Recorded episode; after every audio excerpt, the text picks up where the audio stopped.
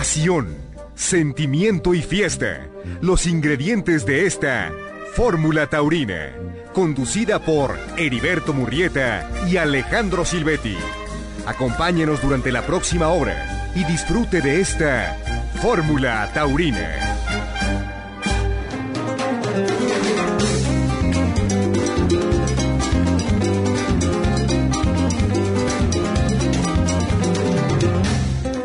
¿Qué tal amigos? ¿Cómo están? Los saludamos con mucho gusto en este domingo 16 de abril de 2023. Estamos aquí en Fórmula Taurina en compañía del matador Alejandro Silvetti. Alejandro, buenas noches. Buenas noches, mi Beto, y buenas noches a toda la gente que nos hace el favor de escucharnos a través de Fórmula Taurina en este domingo de todos. Bienvenidos todos a Fórmula Taurina. Qué gusto saludarte, matador. Tenemos entrevistas el día de hoy una que es muy importante y creemos que muy oportuna porque se registró, Alejandro, una importante victoria de la tauromaquia en San Cristóbal de las Casas, allá en Chiapas. Una victoria legal, triunfo de precisamente de recurrir un amparo de un aficionado que terminan por derrumbar y finalmente sí se da la feria de San Cristóbal. Y bueno, tú nos dirás todo lo que pasó desde allá, precisamente esta noche, en que estás presente allá en San Cristóbal de las Casas Chiapas.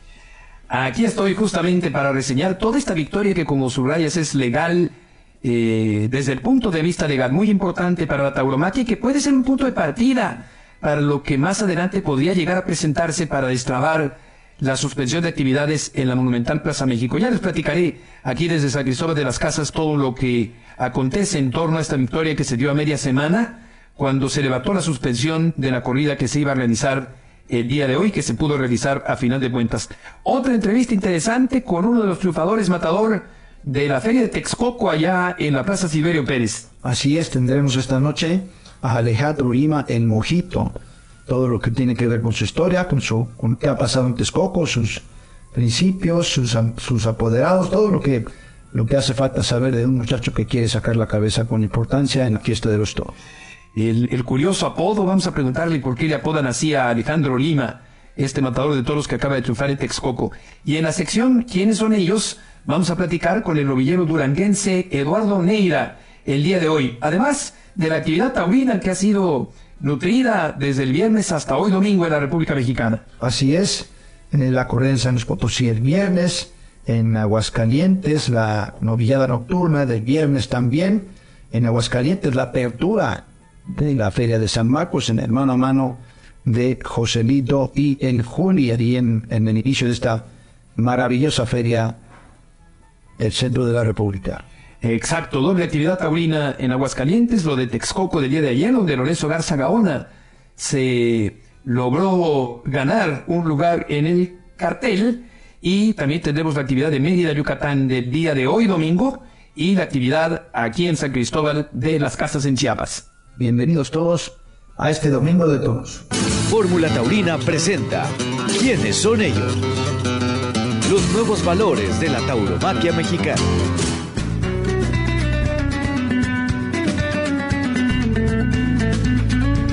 En esta sección, eh, ¿quiénes son ellos? Tenemos el día de hoy a Eduardo Neira. Eduardo, te saludamos, Alejandro Silvetti y Heriberto Murrieta. ¿Cómo te va?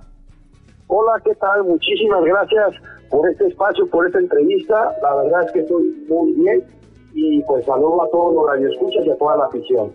¿Cómo te fue, Torero, en tu reciente actuación del domingo pasado en Aguascalientes?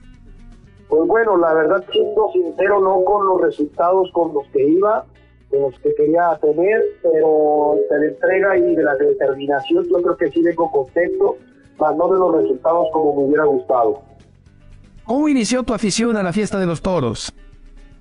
Pues bueno, principalmente la verdad inició como, como un juego a los 10 años en la ciudad de Durango este, y poco a poco me fui involucrando un poquito más, un poquito más, hasta que en el 2017 este, me voy a la ciudad de Aguascalientes a vivir. ¿De dónde eres, Eduardo? Soy de la ciudad de Durango, soy de la ciudad de Durango, nacido ahí. ¿Y qué tan difícil fue desarrollarte en los inicios como torero en un estado que no es de los más taurinos, digamos, de la República Mexicana. Pues la verdad que yo creo que sí un poco complicado por cuestiones de que pues, iban las ganaderías una vez al año, dos veces al año, y todo el tiempo entrenar, entrenar, carretón, carretón, carretón. pero creo que tuve la, la afición y las ganas de, de realmente ver, este, de ser torero, de estar vestido, que tuve la paciencia hasta el 2017 para mudarme a la ciudad de Aguascalientes y ahí cuando se empieza a reactivar todo realmente. ¿Cuándo toreaste tu primera novillada con caballos? Mi primera novillada con caballos fue el 10 de marzo del 2019 en la Plaza de Toros, Catarco. Ahí en Oye, Eduardo, ¿y, ¿y quién ha sido tu maestro? ¿En quién te has visto tú como torero? ¿Quién te ha enseñado? Pues bueno, principalmente el Durango, este, el, que, el que me enseñó y a agarrar los trastos fue Ángel Jaque Flores, que es el, hijo de Don Hugo Jaque. Y pues bueno, de ahí que, me voy a la ciudad de, Aguascalientes, empiezo a entrenar primeramente en cuanto llegué con el matador de Telles, con el matador Mario Aguilar que está al descanse. Después entro a la escuela de, de ENTA, donde estuve con el matador Luis Fernando Sánchez, con el matador Héctor de Granada, con el matador Juan Antonio Adame Bala, y actualmente este, mi maestro es el, eh, el matador Manolo Mejía. Actualmente es, es, mi maestro y es el que me está acompañando a las novilladas. ¿Vías algún torero en especial? ¿Te ves en algún espejo? Pues bueno, la verdad es que, este, pues como tal, este, de quererme parecer a uno no, pero realmente este, este, aprecio y, admiro a matadores de toros que me han dado su mano desde el minuto uno y los valoro principalmente también como, como persona más que nada, que la verdad si, si los nombro, eh, si me paso de alguno, pues, eh, me sentiría más, pero la verdad es que hay muchos matadores que me han dado la mano y que los admiro como son de persona. ¿Qué edad tienes actualmente, Eduardo? Actualmente, eh, actualmente tengo 23 años, soy del, del 2000. ¿Hiciste algún estudio eh, fuera de los toros? ¿Estás, ¿Tienes alguna preparación académica? Sí, la verdad es que, este, bueno, la, la, condición de mis padres al mudarme a la ciudad de Aguascalientes, no terminaba yo mi prepa. Entonces la condición de ellos fue que mientras tuviera el tiempo y la oportunidad de estudiar, que no dejara de estudiar. Y ya que hace un año y medio justamente, maestro, terminé mi carrera de licenciatura en Administración de Empresas entonces sí soy licenciado en administración de Mira que bien, una preparación académica a la par de tu carrera como torero. ¿Qué día fue tu presentación como novillero en la Plaza México? Eh, mi presentación como novillero, siendo mi novena novillada, fue el 29 de septiembre del 2019, del mismo año que, que debuté como novillero, siendo mi novena novillada ahí en la Plaza México. ¿Y cómo te fue ese día? Ese día la verdad es que este, lo personal me fue muy bien, yo creo que fue un día de mucho crecimiento, ya que mi primer novillo, que fue mi novillo de presentación, le logré cortar una oreja que se llamaba el novillo triste, este, y, justamente una semana previa a, la, a mi presentación en México, me estaba presentando en la Plaza de Toro Progreso de Guadalajara, entonces ahora sí que en cuanto salí de torearla en la Nuevo Progreso, que también corté una oreja, en cuanto iba saliendo del patio de cuadrillas, me dije, enhorabuena, Torero, por, por tu próximo compromiso el, el domingo. Y yo en, ese momento como que no agarré la onda, y le dije al periodista, mira, acaban de hacer el cartel de la México. Y ya estaba yo anunciado para dentro de ocho días torear en, la México y presentarme como novillero. ¿Cuántas novilladas en total llevas en tu carrera, Eduardo? Actualmente, justamente con la de, con la de Aguascalientes, este, yo un total de 29 novilladas. ¿Y qué planes tienes? Pues bueno, los, planes es este, ahora toreo el, el 13 de mayo en, en el 21 también estoy anunciado en, el Cortijo Los Fernández, y pues bueno, hay posibilidades de, de torear por allá por, por España en, en julio, agosto más o menos, y es lo que hay planeado hasta ahora, pero en la mente está este, Guamanta y después los Fernández. Eduardo, muchas gracias por tomar esta llamada, que te vaya muy bien. Muchísimas gracias y les mando un fuerte abrazo y gracias por tomarme en cuenta. Igualmente, Eduardo Neira de Fórmula Taurina.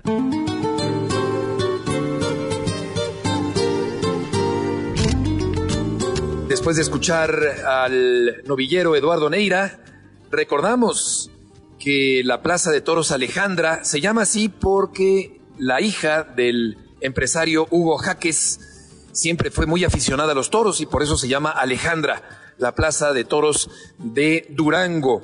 Una plaza que empezó a ser construida en octubre de 1972, se puso la primera piedra, empezaron los trabajos de construcción y fue rápida realmente la construcción de la Plaza Alejandra en los años 70 porque para el mes de mayo de 1973 la plaza se estaba inaugurando. 6 de mayo de 1973 la inauguración de la Plaza de Toros Alejandra en Durango con el impulso siempre de la familia Jaques, concretamente del empresario Hugo Jaques. Una plaza donde a lo largo de las décadas se presentaron grandes toreros, los tiempos de Marolo Martínez, de Eloy Cavazos, de Curro Rivera, de Antonio Lomelín, de Mariano Ramos, en aquellos años 70, y donde también se presentaron muchos artistas famosos, porque también ha sido utilizada la Plaza Alejandra de Durango como foro artístico de conciertos, de presentaciones de Piporro, el legendario Eulalio González, el Charro Avitia, Juan Gabriel, Capulina, Irma Serrano,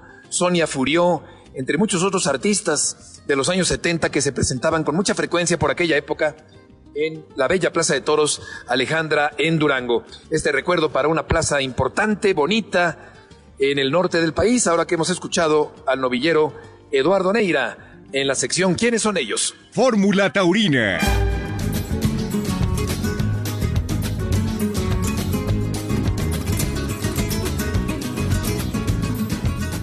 En la línea telefónica está Jorge Mora, matador de toros, director de la empresa Toros y Turismo Aguascalientes, Chiapas.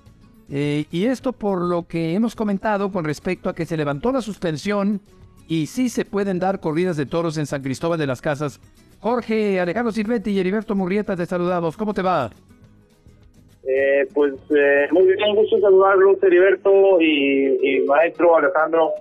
Eh, pues aquí estamos desde San Cristóbal de las Casas, contentos de, de, que se haya resuelto esta suspensión. ¿Cómo se logró el levantamiento de la suspensión? Bueno, mira, Heriberto, Alejandro, yo creo que tiene mucho que ver. Eh, hemos hecho un equipo muy importante, tanto el alcalde Mariano Díaz Ochoa como la empresa Toros y Turismo Aguascalientes Chiapas. Entonces, pues hemos, hemos colaborado, es un grupo de, abogados, tanto locales como a nivel nacional. Creo que este, hemos hecho un, gran esfuerzo, tanto con, con los abogados de Tauromaquia Mexicana, el señor Manuel Tescos, Pepe Taborista. Nos han, nos, hemos hecho un equipo muy importante para darle revés a esta a este amparo. Jorge, ¿quién fue quien metió en amparo? O sea, es, es, una, es una asociación ambientalista, es un, es un despacho de abogados. ¿Quién metió en amparo? Eh, mira, maestro, este, el amparo viene de es la inconformidad de un ciudadano. Es un ciudadano de Sinapecuaro, Michoacán. Entonces, este, ese le dio el amparo, le dio entrado, le dio entrada, este, una juez eh, sin garantías, o sea, la verdad que había muchos elementos mm, inconsistentes y, y, ese es, ese es, ese es el, digamos, la base, es un, fue un ciudadano, simplemente un ciudadano de Sinapécoro, Michoacán, que se inconformó por daño ambiental. Por daño ambiental. Es increíble que una sola persona pueda paralizar la actividad taurina en una ciudad importante de un estado de la República Mexicana. Qué bueno que se ha revertido la situación. Es una victoria para la tauromaquia. Mariano Díaz, el presidente municipal, interpuso una inconformidad misma que procedió. Te preguntaría, Jorge, ¿qué papel ha jugado el alcalde de San Cristóbal de las Casas en este triunfo que tuvo la tauromaquia en eh, San Cristóbal de las Casas en particular y en la República Mexicana en general esta semana que termina? Así es, Heriberto. Mira, este, creemos que este, San Cristóbal de las Casas eh, eh, se le denominan los coletos. Aquí a, los ciudadanos son, son los coletos y, proviene precisamente de pues ah, de, la conquista española de tomar las casas y, y, y precisamente les viene el, el, sobrenombre del, de coleto por, por, por la coleta, por la coleta de, de, los toreros. Entonces, creemos que este San Cristóbal de las Casas estaba a punto de perder su, su identidad. O sea, no, vamos, eh, la, la, la, empresa podía perder una fecha de recursos económicos, pero, pero San Cristóbal de las Casas eh, a 495 años de, de su fundación, pues creemos eh, no era justo se, se, se, jugaba se jugaba el, tema de su identidad. Entonces creo que que el alcalde Mariano Díaz Ochoa nos ha apoyado eh, en conjunto a la empresa Toros y Turismo Aguascalientes Chiapas y, y en base a elementos como derrama económica, turismo y, sobre todo una tradición que no se puede entender una feria de la Primera de la Paz en Toro. Y el, la primera corona eh, aquí honestamente pues se, vivió una, un, un ambiente muy desangelado y bueno nos eh, se ha reivindicado el tema y eh, pues nos han dado el, nos, han dado una, una muy buena lo este eh, tribunal colegiado. Obviamente que la Corea de Toros, en un lugar tan turístico como es el caso de San Cristóbal, pues significa también un ingreso, que den toros, el que den una feria, significa un ingreso muy importante para el turismo local así es, maestro. Este, precisamente el tema de la aquí es eh, todos y turismo, pues sabemos que, que van de la mano, ¿no? O hay ferias como la de Aguascalientes, como la de Chiapas, San Cristóbal en general, que no se pueden entender sin, sin el turismo. Entonces, mm, como tú, tú sabes, eh, eh, cuando se dan a conocer los carteles, por ejemplo, un ejemplo, un decir en Aguascalientes, eh, una vez que se dan a conocer los carteles en Aguascalientes, pues eh, empieza el, el, pues las reservaciones de, de hotelería y, y, se va para arriba el tema turístico. Y es un parteaguas, ¿no? En cuanto se dan a conocer los carteles. Obviamente, guardando sus comparaciones, San Cristóbal de las Casas, eh, te dan dos corridas de toros, pero es su, es su emblema, es, su, su insignia, las corridas de toros, y, y, y, similar, pues no se puede entender una feria de San Cristóbal sin toros. Y lo hemos comprobado, estamos aquí a media semana, hemos luchado, hemos este, unido esfuerzos, tanto empresa como, como la alcaldía, y con, lo, con el grupo de abogados, y, y bueno, aquí se siente una algarabía, ¿no? O sea, eh, mi postura como empresa, eh, respetuoso, obviamente, sabemos que que pues hay un grupo no que no que no está de acuerdo y tiene sus puntos de vista y yo he aclarado aquí localmente y en las entrevistas y, y, y, y este y porque tenemos grupos de choque entonces nuestra postura es no generar violencia, no, no estamos provocando, al contrario, respetuosamente, eh, mm, pues, uh, ahora sí que mm, entendemos, ¿no? A quien no le guste y que esté en contra de la fiesta, eh, eh, de verdad que se les ha dado un trato, pues de respeto, ¿no? O sea, yo la verdad eh, eh, eh, vamos, es el la, es, la postura de la empresa, ¿no? no, no, no es, no es provocar choques ni. Sí. pero defender, defender sus derechos. Dicho que pues, respetamos su postura, pero al mismo tiempo, al mismo tiempo, pues sabemos, aquí es una ciudad taurina y, y, y, y entonces pues también hay que respetar a los que sí les gusta el espectáculo, la fiesta. Y, y obviamente, o sea, mm, es, un, es una... Jorge, mm, una localidad donde existen, mm, por ejemplo, aquí está la ley de usos y costumbres y confluyen no solo ciudadanos eh, locales, eh, tenemos muchísimo turismo europeo, eh, comunidades, gente indígena, por ejemplo, de San Juan Chamula se ve vienen, vienen muchísimos aficionados de San Juan Chamula, entonces mm, eh, vamos, que, que, estamos, estamos eh, eh, luchando o, tratando de orientar o no sé cómo decir, pero es una, es una diversidad de, de, culturas con la que con la que estamos conviviendo. Entonces no, no ha sido fácil, pero creo que es un logro para la tauromaquia y precisamente aquí en Chiapas eh, que es un, creo que, que puede ser un, un, un, ¿cómo se puede decir? Una, un punto de partida, ¿no? Para, para, para el centro del país y, y este, eh, posteriormente me gustaría eh, este, tener una, una, una, una, entrevista más a fondo con detalles técnicos de, de los... Ok, estamos en contacto. Un abrazo, gracias por todo.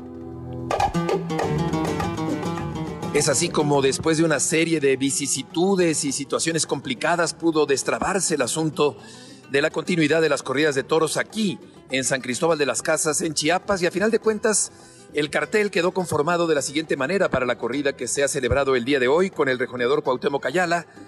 Y a pie un mano a mano interesante duelo de banderilleros entre José María Pastor, el hijo de César Pastor, y Yusef, este joven matador que ha tenido una irrupción interesante y fresca dentro de esta parte antigua que tiene su toreo, de esta tendencia, de esta proclividad positiva de revivir algunas suertes del toreo antiguas. Tuve la fortuna de presentar aquí en San Cristóbal de las Casas, en eh, Chiapas, los libros eh, Personajes de la Cultura Popular Mexicana. También presenté el libro de 10 años de columnas taurinas y por último el libro de José Tomás, Volver a Vivir, que es un libro que tiene una primera mitad dedicada a la gravísima cornada que sufrió en Aguascalientes José Tomás por aquel toro navegante de Pepe Garfias y la reaparición de José Tomás cinco años después en Aguascalientes. Esa es la segunda parte de este libro que contiene fotografías impactantes, impresionantes, muy conmovedoras, fuertes de Pablo Esparza con respecto a aquel percance tremendo que sufrió el maestro de Galapagar en la tierra de Aguascalientes que tanto lo quiere, que tanto lo cobija y donde pasa partes del año el matador José Tomás. Así que ha sido una experiencia muy grata. Ya estaremos platicando al final del programa acerca del resultado de la corrida celebrada hoy, esta tarde, aquí en Tierras Chiapanecas. Alejandro Lima, el mojito, matador, me da mucho gusto saludarte. Espero que te encuentres muy bien. ¿Cómo empezó tu afición por los toros? Maestro, pues agradecido con el espacio. Pues, ¿cómo inició mi afición por los toros? Pues desde muy pequeño, yo viví con mis abuelos desde los 12 años, ellos grandes aficionados a los toros, lamentable ya fallecieron, pero me dejaron ese gusto, ese amor por la fiesta de los toros, recibí un gran apoyo de ellos, de mis papás, y poco a poco pues, pues se fueron dando las cosas, inicié en, en Apizaco, yo no estuve en una escuela taurina, siempre el ABC y todo lo que sé me lo enseñó el matador Uriel Moreno del Zapata y Luis Castañeda, el niño del bar, que es banderillero. Y con ellos fueron, fueron mis inicios y, parte de la evolución tanto de becerrista como de novillero y actualmente como matador de toros. ¿Cuál es el origen de tu apodo? Me dicen el mojito por, porque mis papás se fueron de mojados a Estados Unidos, no por la bebida. Mis papás cuando yo tenía 12 años, es por el motivo por que me quedé a vivir con mis abuelitos ellos se fueron de mojados y para no decirme algo similar a lo de mojado, eh, me pusieron el mojito, así como la bebida, pero en realidad eh, un mojito es, es una bebida y el mojito pues actualmente es un matador de toros. ¿Cuándo y dónde tomaste la alternativa? Tomé la alternativa el 25 de diciembre del 2015 en Apizaco, Tlaxcala. de manos de Arturo Macías El Cejas, que fue mi padrino, Antonio García el Chihuahua y Horacio Casas de testigo en una corrida de Magdalena González. En el toro de alternativa corté una oreja, una corrida muy buena. ¿Cómo te fue, Matador, en la corrida de Texcoco del sábado antepasado? Gracias a Dios me fue muy bien en la corrida de Texcoco, en las dos corridas, en la primera que era de selección, fui triunfador con una oreja, que eso hizo que me repitieran en la segunda corrida, donde tuve un triunfo muy importante de tres orejas a un toro de Vista Hermosa le corté dos orejas y a un toro de Don Pepe Arroyo le corté una oreja. Una tarde muy agradable y, muy contento ¿no? por, por el apoyo y por la oportunidad que me dio Don Pedro Aces y todo su equipo. Y por otra parte, ¿cómo te fue ayer sábado en Campeche? Ayer en Campeche me fue, me fue muy bien. Lamentablemente el juez se puso muy, muy exigente con, con el tema de, los, de, las, de las orejas eh, corté solamente una oreja, una corrida dura de aquí de, de, de Quiriseo, que es una, es una ganadería que está aquí en, Campeche. Y, pero bien, bien, la verdad es que con buen ambiente, el tema de, de banderillar aquí deja un gran sabor. Eh, hablo de que la gente está esperando al mosquito que, que venga a banderillar y que, y que venga a emocionar como en, los lugares que, que, me vuelven a contratar pero bien, muy, muy bien. Le pasé una gran tarde el día de ayer. ¿A qué te dedicas, Mojito, en tus tiempos libres? Mis tiempos libres, pues en realidad tengo pocos tiempos libres. Inicio el día a las cinco y media de la mañana y ya termino como a las ocho de, todas mis actividades. Eh, tengo la fortuna de, de, que mis papás me hayan dado una carrera. Estudié una licenciatura en Derecho y, y actualmente la ejerzo. Trabajo eh, en Tlaxcala. Y, bueno, pues la verdad es que disfruto bastante todo lo que, lo que hago. Eh, por las mañanas voy a, al ensayo y a hacer ejercicio y por las tardes eh, me la paso en el trabajo. Saliendo del trabajo me voy, me, voy nuevamente a, a, entrenar con mi preparador físico que se llama Alfredo Lemos, que es una persona que me ha apoyado desde, desde que tomé la alternativa y que estamos todos los días entrenando por las noches también. ¿Qué tan difícil encuentras el panorama para los matadores nuevos? Pues es complicado abrirse camino y más cuando no tienes equipo.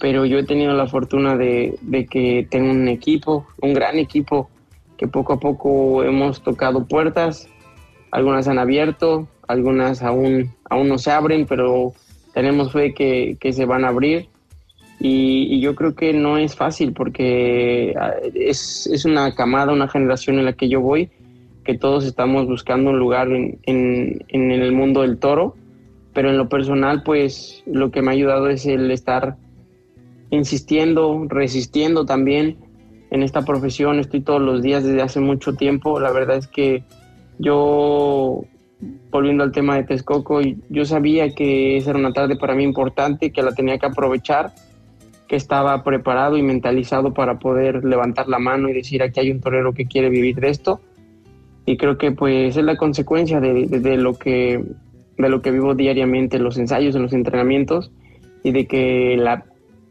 la profesión de, de, de, ser torero de ser matador de toros la, la he tomado con mucha responsabilidad y con mucho con mucho amor. Gracias matador. Le agradezco bastante el que me haya dado este espacio la verdad es que lo admiro bastante y pues un saludo a todas las personas que nos escucharon y que estén muy bien.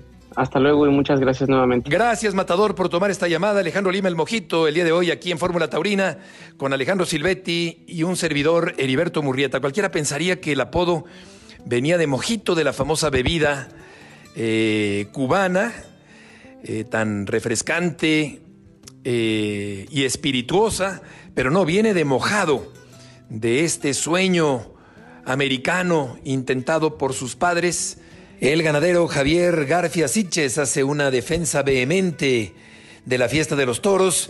Tuve la oportunidad de platicar con él el día de hoy aquí en San Cristóbal de las Casas, en Chiapas. Javier, qué gusto saludarte. ¿Cuál es tu opinión sobre el acontecimiento histórico que se vive en San Cristóbal de las Casas el día de hoy? Es un punto de partida definitivamente muy importante para la fiesta de toros. A nivel nacional hemos recibido muchas críticas, gran parte de ellas infundadas, pero definitivamente vamos a seguir luchando por el decoro y la conservación de esta especie única que es el toro bravo. Y sobre todo, como decía José Martí, los derechos se piden, se exigen y cuando no se otorgan, se arrebata. Vamos a hacer lo que se tenga que hacer para defender la fiesta de toros. Muchas gracias por lo que a ti corresponde, Heriberto, por la contribución para seguir conservando la fiesta de toros. Gracias, Javier. Tuvimos la oportunidad de platicar con Yusef, el joven matador de toros yucateco, una historia muy particular, un torero diferente, con eh, personalidad, que tiene una forma muy propia de interpretar el toreo, con algunas suertes antiguas, como el salto de la garrocha o el salto con garrocha, una suerte antiquísima del toreo, y es un hombre que tiene conexión con el público, una melena larga, una patilla larga también, y es uno de los hombres que han protagonizado la corrida de la libertad en San Cristóbal de las Casas y un torero que va avanzando poco a poco en su carrera con un tatuaje propio. Estas son las palabras de Yusef, el matador yucateco. ¿Cuál es tu eh, sentir eh, ante este día de libertad para la tauromaquia?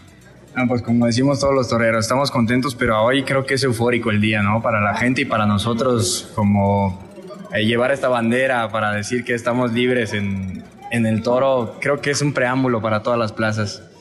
¿Cómo se te ocurrió lo de las suertes antiguas? Pues fue algo que he hecho siempre en el sureste, no solamente suertes antiguas, sino también invenciones, ¿no? He hecho muchas cosas ahí que, le ha gustado a la gente y pues me da color a mi tauromaquia y creo que se torna un poco también en, el tema colorido. Una, una tauromaquia colorida, eh, con improvisación, con frescura, eh, invenciones, ¿cuáles? Pues fíjese que, por ejemplo, en, en, Texcoco puse un par de banderillas que era con un quiebro y dando la vuelta también, que no lo había visto en ningún lado. En Aguascalientes, saltando como el par del ángel, eh, un remate que he hecho también igual en Texcoco, cosas que me van naciendo en la cabeza. Incluso en la Plaza México, cuando recibí a Flamenco de espaldas un péndulo. Entonces son cosas que de hecho ni entreno. Yo le digo a mi apoderado, me gusta que nazca para sorprender también a la gente. Entonces va, van naciendo. ¿Quién es tu apoderado? Eh, Carlos Díaz Díaz. Oye, ¿y cómo iniciaste en el mundo de los toros? Pues de chiquillo ahí en Yucatán mi padre me llevaba de la mano, como mencioné hace rato, pues ahí es el, estado más taurino que hay. Entonces las ferias ahí todo el año y pues yo iba simplemente a la plaza a ver una corrida de toros, a emocionarme, que es lo que hace falta también hoy en día, que la gente se emocione y de ahí van haciendo el sueño, va caminando la legua, te vas haciendo paso, pidiendo oportunidad hasta que decides tomarlo en serio. ¿Cuál es tu opinión sobre todas esas personas que están en contra de la fiesta de los toros? Yo siento que no están en contra, simplemente se dejan guiar por modas, ignoran el tema, no ignorantes en tema despectivo, pero sí ideas quiméricas, eh, banales. Entonces, incluso me pongo a escuchar gente y cuando quieran estoy abierto para un debate. Siento que los taurinos tenemos sustento y bases legales también, ecológicas, filosóficas, de todo tiene la defensa del toro bravo y uno se hace torero Sí, por muchas cosas, por la familia, por salir de la pobreza, por el hambre, por lo que quieras, pero el motor principal es por el toro, para dar vida por él y para él. ¿Qué otros argumentos utilizas, Yusef, cuando se requiere en alguna conversación para defender la tauromaquia? Siempre es la lectura, ¿no? La lectura es la que te da vida para debatir eh, siempre me he ido a los temas, incluso como mencionaba, filosóficos, eh, incluso ecológicos, sobre todo que es ecología, que la gente difiere un poco, pero al fin de cuentas son ecosistemas que, que son únicos en el campo, no se ven en otras ganaderías más que en el toro bravo. Siempre hay que llevar en, en alto que es ecología esto. ¿Cuándo tomaste la alternativa y cuántas corridas llevas toreadas? El 23 de octubre del año pasado, apenas llevamos tres, esta va a ser la cuarta y pues con mucha ilusión de que esta sea el inicio de, más fechas para este año. Eso es lo que nos ha dicho Yusef, el matador de la península yucateca, que formó parte del cartel de esta tarde en San Cristóbal de las Casas. Pasión, gloria y drama. Ingredientes de la fórmula taurina. Con Heriberto Murrieta y Alejandro Silvetti. Continuamos.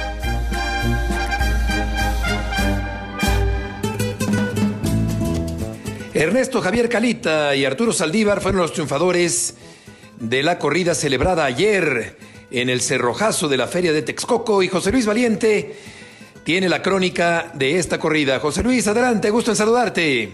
¿Qué tal, Matador Beto, amigos de Fórmula Taurina? Buenas noches. El día de ayer, bajo un cielo nublado y clima agradable, la Plaza de Toro Silverio Pérez de Texcoco registró media entrada para lo que fue el cierre de la Feria Internacional del Caballo. Tarde que resultó triunfal con el corte de cuatro orejas. Se jugó un encierro de intachable presencia de Barralba, del que destacaron los corridos en primero, cuarto y quinto lugar respectivamente. El primer espada del cartel Ernesto Javier Calita se enfrentó a Panadero, un toro de gran clase al embestir bravo y emotivo. Con él, el Calita que atraviesa por un gran momento en su carrera y después de los primeros escarceos le tomó la distancia precisa para conseguir hasta cinco tandas por el lado derecho largas y templadas. El público, que le jaleó con fuerza cada muletazo, disfrutó del trasteo del Calita que muy despatarrado alargaba el brazo a lo máximo para poder torear en redondo. Por el izquierdo lo intentó, pero el toro, con la cara alta y poco recorrido, le impidió lucir por ese lado. Tras volcarse en el morrillo de panadero, dejó una muy buena estocada para cortar dos merecidas orejas, en tanto que el de Barralba era premiado con arrastre lento.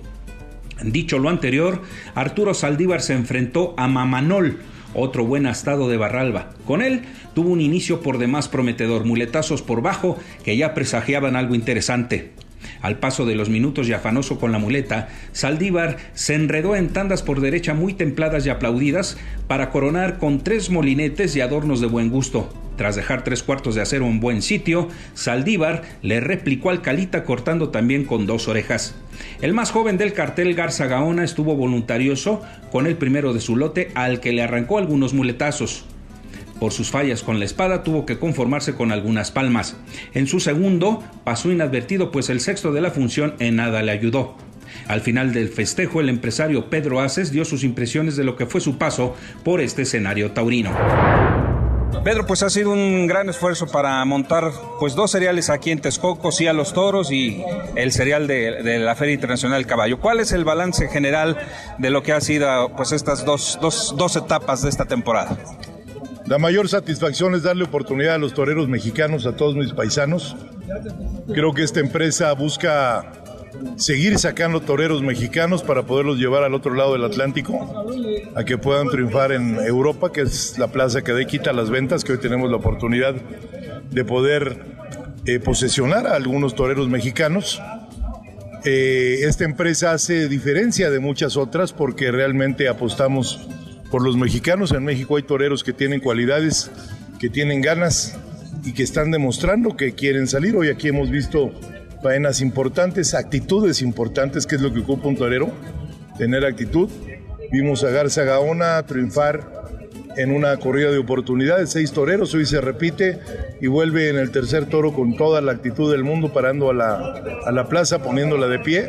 Y eso a mí me da mucho gusto, porque hay que ser nacionalistas en la historia de este país, los empresarios taurinos siempre se hincaban a hacerles caravanas a los extranjeros. Y algunas empresas todavía las siguen haciendo, pero eso se va a acabar pronto, porque si no hay reciprocidad entre los toreros europeos y los toreros mexicanos, también aquí a los toreros europeos se les va a cerrar la puerta. Se cumplieron con las expectativas económicas, artísticas, con, la, la, visita del público a, a esta plaza, a este escenario, dado que la Plaza México permanece cerrada. Gracias a muchos amigos empresarios que, como tú puedes ver, a donde voltees en esta plaza hay anuncios. Amigos que nos apoyaron para que se pudiera dar esta feria. Económicamente no es negocio dar toros, pero es más mi gusto, es más mi afición que el quererme ganar un peso. Yo no vivo de la tauromaquia, yo vivo para la tauromaquia. ¿Con qué se queda de estas etapas? Me quedo con un gran sabor de boca de ver a toreros mexicanos que tuvieron la oportunidad que otros no les dieron durante mucho tiempo de venir a una arena y demostrar de que están hechos y que se den cuenta también los que no sirven, que se pongan a trabajar. También tengo las puertas abiertas en CATEM para colocarlos en algún oficio en los que ellos se puedan desarrollar, para que los toreros ya no vivan del cuento. Yo creo que tenemos que tener eh, pundonor en la vida para decir Si no puedo ser torero, bueno, pues voy a estudiar, voy a tener una carrera, voy a ser un buen contador, voy a ser un buen abogado, pero no puedes andar con los 50, 60 y 70 años de tu vida, ¿sí? Todavía viviendo del cuento de que algún día como noviero hiciste alguna faena o como torero algún día hiciste una faenita por ahí en un pueblo y te das coba a ti mismo. El toreo hoy tiene que ser verdad, taurinear tiene que volverse todo lo contrario a lo que es el taurinear hoy debe ser bien para la fiesta brava. Voy a seguir impulsando la fiesta brava. Lo hicimos aquí con José Arroyo, mi compadre que está aquí a mi lado. Juntos en Arroyo dimos un golpe de timón, se hicieron novilladas, se hizo la de triunfadores y vamos a seguir impulsando la fiesta brava, no solo en México, sino en todo el mundo, porque es mi mayor gusto y en la vida hay que darte la satisfacción de ser el mejor en lo que haces en cuanto a toda esta gestoría que se ha hecho para en defensa de la fiesta brava para reabrir la Plaza México, ¿cómo van todos estos procesos? Pues yo creo que eso se lo deberíamos de preguntar al dueño de la Plaza México, que cuatro veces se lo he, le he pedido, inclusive personalmente se lo hice a Antonio Cosío, que lo diga, la plaza es privada, está bien, estoy de acuerdo. Tú puedes hacer con tus propiedades lo que tú quieras, pero la Plaza de Toros México durante setenta y tantos años se ha mantenido por la afición que ha acudido domingo a domingo. Entonces hay que tener categoría en la vida y decir, si ya no me interesa dar toros, bueno, decirlo, no pasa nada, es suya y puede hacer con su plaza lo que él quiera, nomás decirlo, no esconderse. ¿sí? Eso es lo que me tiene molesto.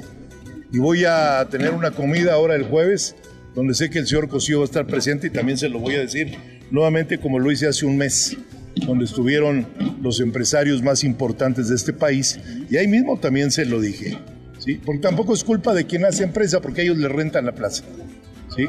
Nunca van a hacer un centro comercial donde hoy está la Plaza México, porque la colonia Nochebuena no tiene agua, no hay estacionamientos. Entonces, que no se hagan chaquetas mentales para decirlo claro y decirlo fuerte, como hablo yo. ¿sí? Vamos a hacer una reforma para declarar a la Plaza de Toros México como monumento histórico de la Ciudad de México. Muy bien, gracias, don Pedro. Gracias a ti. De esta manera termina la Feria Internacional del Caballo, en la que el mojito es el máximo triunfador con el corte de cuatro orejas en dos tardes. Regresamos con ustedes, un gusto el haber podido llevarles las incidencias de la Feria Internacional del Caballo. Buenas noches y hasta la próxima. Gracias, José Luis. Y vamos a los resultados del día de hoy en la República Mexicana, en Aguascalientes, la Monumental, un lleno impresionante para el mano a mano entre el Juli y Joselito Adame con toros de Teófilo Gómez, que dieron juego variado. En el primer toro el Juli abrevió porque no tuvo opciones. En el segundo Joselito Adame cortó dos orejas al toro Cabaleiro, que mereció el honor del arrastre lento, un muy buen toro de Teófilo Gómez. El tercero fue para el Juli aplaudido. En el cuarto Joselito Adame silencio. En el quinto, el Juli fue pitado. En el sexto, Joselito Adame cortó otra oreja. O sea que tres orejas en total para Joselito, el triunfador indiscutible e indiscutido del mano a mano abridor de la Feria de Aguascalientes y finalmente el Juli regaló un séptimo toro buscando el triunfo, pero tampoco tuvo prestaciones por parte del Toro de Montecristo y fue ovacionado el Torero de Madrid. Mientras tanto, aquí en San Cristóbal de las Casas, en Chiapas, la corrida de la libertad la primera ciudad en la República Mexicana que logra levantar la suspensión de la tauromaquia. Aquí en San Cristóbal de las Casas, un lleno impresionante a reventar en la Plaza La Coleta, en esta tierra chiapaneca. Lamentablemente, el primer toro de la ganadería de Javier Garfias correspondiente a José María Pastor se partió un cuerno por la pala y por consiguiente pues no procedía que José María quisiera banderillarlo y torearlo con la muleta. Había que matarlo o devolverlo. Primero esta última opción por la inutilización del toro. A final de cuentas lo estoqueó en el ruedo y se sacó la espina. Y la suerte le sonrió a Pastor en su segundo toro, que fue magnífico, un gran toro de la ganadería de Javier Garfias que mereció el arrastre lento en esta actuación redonda, fina, templada, con un aprovechamiento cabal de las condiciones del toro por parte de José María Pastor. Yusef, con el toro primero de su lote, ha tenido una muy destacada actuación, muy personal, muy variado, muy valiente, cubriendo los tres tercios, el salto de garrocha, el toreo con la muleta, una buena estocada para también cortar dos orejas, mientras que estuvo muy empeñoso, voluntarioso, decidido toda la tarde el rejoneador Cuauhtémoc Ayala, que finalmente dio la vuelta al ruedo en su segundo turno, como lo había hecho también en el primero, con los forcados, que fueron también muy aplaudidos por su valiente actuación el día de hoy. Y con este resultado de la actividad taurina de esta tarde, aquí en San Cristóbal de las Casas, estamos llegando, Alejandro, al final del programa del día de hoy. Gracias a todos por escucharnos y suerte siempre. Agregamos el último ingrediente de la fórmula taurina. Lo invitamos a que nos acompañe la próxima semana para integrar los elementos de esta fórmula taurina con Heriberto Murrieta y Alejandro Silvetti.